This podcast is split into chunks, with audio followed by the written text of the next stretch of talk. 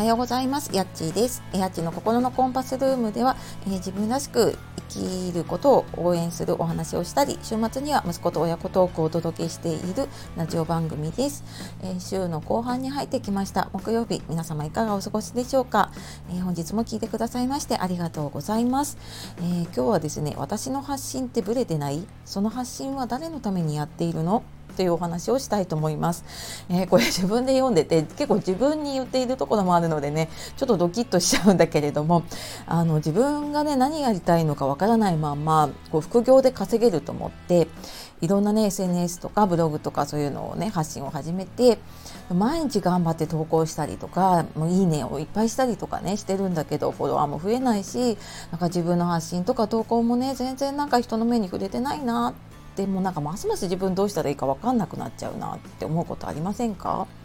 でこれまあ実はなんかこうやってやってきて、えー、と沼にはまった私の失敗談なんですけれどもでなんか結論はあのやっぱり自分が誰を助けたいのか決めようっていうことですね。でやってきて気づいたのはなんか今まで自分がやってたのってこう宛名のない手紙とか思いを込めたラブレターみたいなものをねずっとこう宛名なく書き続けていて、まあ、そうすると当然ながら誰にも読まれないし誰にも拾われることがなくって、まあ、結果自分が悲しい思いをしちゃうなって。でそれであれば自分がこの人助けたいなっていうね相手こういう人を助けたいなっていう相手を宛先にして届ければとりあえずその人には届くわけだしでその人には役に立つかもしれないからなんかそういうふうに届けようっていうふうに自分の中で結構大きく意識をね変えてきてます。で本当にね私前にも言ったんだけれどもツイッターやってブログやってラジオやって YouTube やってもうとにかくもう忙しいんですよね。あの忙しかったんですよ。もう投稿しなきゃいけないとかね。同じコンテンツを使い回すにしてもやっぱりそれぞれのところに投稿したりとかでそれぞれでフォロワーを増やしたりとかね登録者数を増やそうと思うとやっぱりあのいろいろフォロワーさん増やそうと思ってねポチポチポチやったりとかそういうのをとにかくやってきていてでそうすると結局ね休みだったりとか家族との時間を削ってみたり睡眠時間削ったりとかしてそこまでやっても私もう10ヶ月ぐらい経つ9ヶ月10ヶ月経つんですけどもう結果としては何もつながっていないっていうねすっごいなんか虚しい状況になっちゃうんですね。でなんかここで私はじゃあ成功してる人とね自分って何が違うんだろうなと思った時にやっぱり成功してる方ってその一つのビジネスだったりとか副業の分野でもなんかた一つの分野ですごくこう成果を出している方がほとんどなんですよね。だからその分野やりたいなと思った人にはそのメッセージって確実に心に響いてるなと思ったんですよ。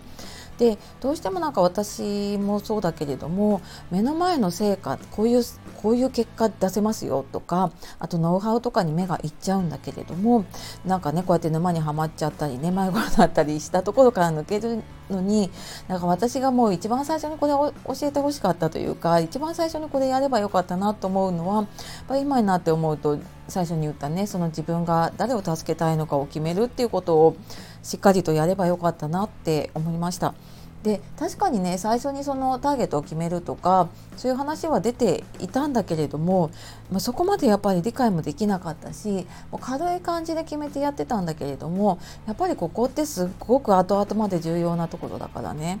うん、なんか自分を深掘りして自分の心の底から本当にこうしたいなって思うものがあってあの考えていった方がいいなっていうのをつくづく思います。でやっぱり一人でね考えるの難しければ一緒に考えてくれるパートナーを見つけるとかねあの人の力を借りるっていうこともあの一つだと思うしで本当にねまずここを決めてから動かないと沼にはまってしまうなって思っています。であのこうやってね私も失敗談を話してるのは